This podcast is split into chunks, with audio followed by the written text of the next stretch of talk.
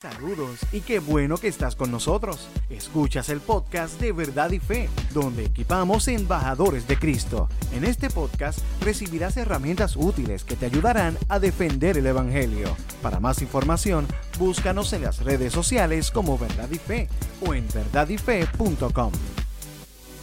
Saludos y bienvenidos a este nuevo episodio de Verdad y Fe. Yo soy Rick Lipset y hoy queremos hablar sobre cómo sabemos que los evangelios son documentos históricos.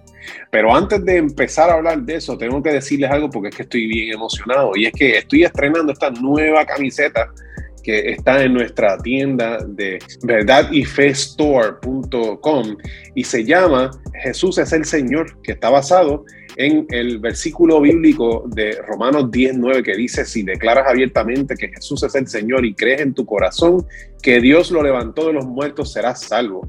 Estoy bien emocionado porque me acaba de llegar, así que la puedo estrenar aquí para hacer este episodio. Así que si estás viéndonos ahora en, en YouTube, pues mira, esta es la camiseta de la que hablo, pero si estás a través de los podcasts, pues sabes que puedes ir a nuestra tienda en verdadyfestore.com y allí vas a buscar la, mercancía titulada Jesús es el Señor. Pero bueno, en el episodio de hoy, eh, ¿cómo sabemos que los evangelios son documentos históricos? Hay al menos tres maneras en que nosotros podemos saber que, que son históricos. Primero, eh, a través de los hechos vergonzosos que se presentan en ellos. Número dos, a través de los detalles geográficos exactos que tiene. Y número tres, incluso a, través del uso de los nombres propios que nos presenta. Así que vamos al primero.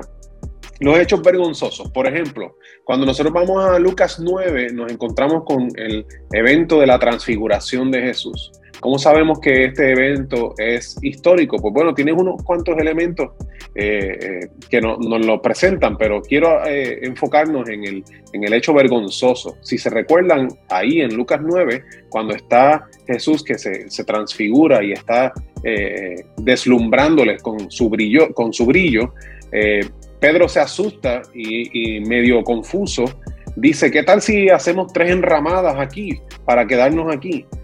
Eh, pero ¿qué pasa? Que, incluso, eh, incluso la voz del Padre, de Dios, eh, Dios Padre, le interrumpe, ¿verdad? Y, dice que, escuchen a Jesús. Y es porque lo que Pedro estaba diciendo no hacía ningún sentido, que ellos estaban siendo testigos de un evento milagroso, un evento de, a nivel espiritual que, no, era, no era para permanecer allí. Así que ante, ante el carácter de Pedro, ¿verdad? Que solía ser uno de, impulsividad y de hablar incluso sin, sin, pensar bien lo que estaba diciendo, pues cuando él dice este comentario, eso es un hecho vergonzoso, que si, si, si las escrituras, si, la, si los evangelios hubiesen sido editados, eh, cosa de que presentaran solamente unos hechos que quieren presentar para, para aquello de, no sé, manipular la, la situación o presentar lo, lo que quieran eh, la gente imaginarse que pudiesen presentar. La Biblia es bien clara en presentarnos eventos que eh, sus héroes eh, pasan por vergüenzas, cosa de que si hubiese sido redactado pensando desde el punto de vista de estos personajes bíblicos, pues Pedro hubiese sido uno de los que le hubiese dicho a, a, a Lucas, ¿verdad? No, no me escribas eso, no, no presentes esa, esa, parte de mí. Y este evento incluso está en, todos los evangelios, así que podríamos ver que Marcos lo, presenta también y Marcos era discípulo de Pedro, o sea, lo que Marcos escribió, lo escribió gracias a, a los recuentos de Pedro. Así que el Pedro mismo eh, afirmó que sí, eso lo dije yo y déjalo ahí. Eh, pero ese no es el único detalle que, nos da ese, este relato de la transfiguración. También podemos ver que siempre comienza diciendo ocho días después, eh, eh, denotando que hay, que eh, hay un conteo, ¿verdad? Que hay, hay una cronología. Y no solamente eso, sino que luego, después de, que bajan de la, del monte, donde estuvo la transfiguración, siempre los relatos en los tres evangelios que aparece, se presenta el, el exorcismo que hace Jesús al joven. O sea que también presenta una cronología, cosa de que de la manera en que está redactado presenta eh, que esto es un hecho histórico, lo que, lo que estamos viendo y no es eh, algo inventado o creado. Eh, pero no es el único momento en, en, los evangelios en que se presentan hechos vergonzosos. También tenemos las mujeres cuando van al sepulcro al tercer día, el domingo, para ir allí a encargarse del cuerpo de Jesús. Eso lo vemos en Mateo 28. Bueno, lo vemos en todos los evangelios, pero en Mateo 28 presenta a las mujeres que llegan al sepulcro y son las que encuentran el sepulcro vacío. En este tiempo es bien importante saber que las mujeres no eran, no eran bien recibidas para dar testimonio, cosa de que si una mujer decía que algo sucedía, no se le creía, eh, porque no se valoraba eh, eh, la palabra de, una mujer. Así que si hubiese sido redactado y editado con la mentalidad de, poder hacer la mayor cantidad de convertidos posible o, cualquier tipo de manipulación, hubiese hecho sentido que estos primeros discípulos hubiesen redactado eso diferente y hubiesen puesto quizás a Pedro y a Juan descubriendo el sepulcro vacío, pero así no fue. Incluso más allá, eh, eh, si vamos a Lucas capítulo 24, vemos que cuando las mujeres regresaron a decirle a los discípulos que habían encontrado el, sepulcro vacío, el propio Pedro no creyó lo que ellas dijeron eh, y tanto así que no les creyó que él mismo tuvo que salir corriendo a verificar si en efecto el sepulcro, el sepulcro estaba vacío. Así que estos son hechos vergonzosos que hubiesen sido editados si hubiese sido, eh, si la Biblia hubiese sido escrita o los evangelios hubiesen sido escritos con el propósito de hacer conversiones forzadas o lavar el cerebro o lo que sea que la gente pueda imaginar que, es la razón por la cual que esto fue escrito pero no, nos presenta detalles históricos. El segundo punto es los detalles geográficos exactos. Y aquí podríamos hablar de, muchas instancias donde presenta eh, lugares que realmente estuvieron o están aún en el día de hoy allí. Y cuando digo que están allí es que todavía se conocen con ese nombre, ¿verdad? Pero el lugar está allí todavía. Eh, y por ejemplo, eh, si cuando hablamos de Gadara, y quizás cuando digo Gadara, aquellos que han leído o estudiado la escritura, eh, se recuerdan del de, endemoniado de Gadara, ¿verdad? Donde Jesús expulsó los, los demonios que tenía este, este hombre y lo, se los echó a, los cerdos y los cerdos se, se, tiraron por un barranco. Pues este lugar, Gadara, es una ciudad al sudeste del lago de Genezaret eh, y pertenece a, a, una región que se llama Decápolis y todos estos detalles están en la escritura, están en los evangelios. O sea que eh, eh, podemos, podemos ver que fuera de lo que dicen los evangelios hay una, eh, una evidencia histórica de estos lugares.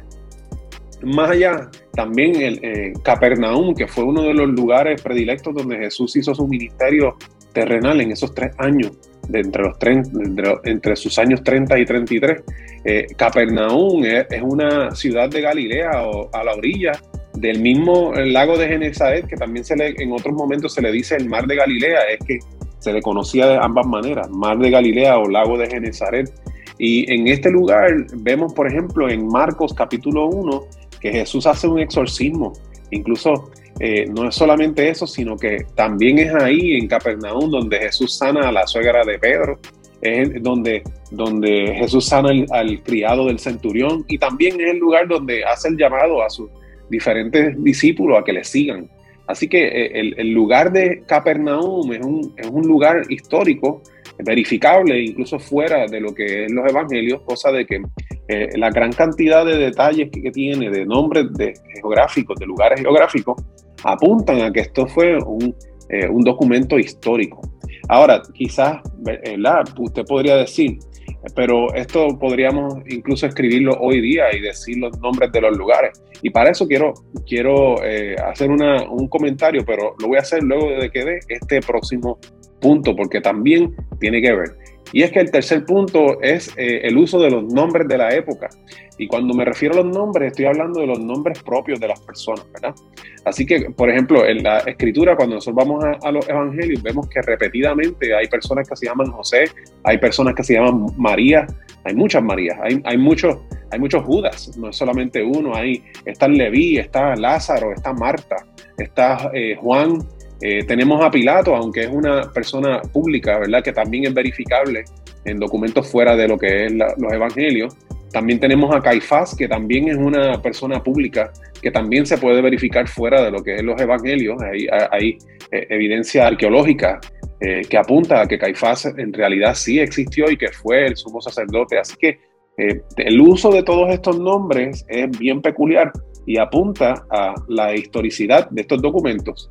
Ahora, lo que el comentario que iba a hacer es que tanto los lugares que menciona la Biblia como los, nombres de las personas, nombres eh, personales, eh, nombres propios de personas, es bien curioso eh, que por qué esto apunta a que es histórico.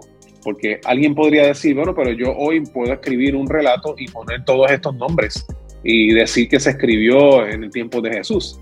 Y hoy día sí podríamos decirlo, pero la razón por la cual tenemos esos nombres todavía, la razón por la cual sabemos que a la gente se le llamaba así en ese tiempo, es porque están los evangelios.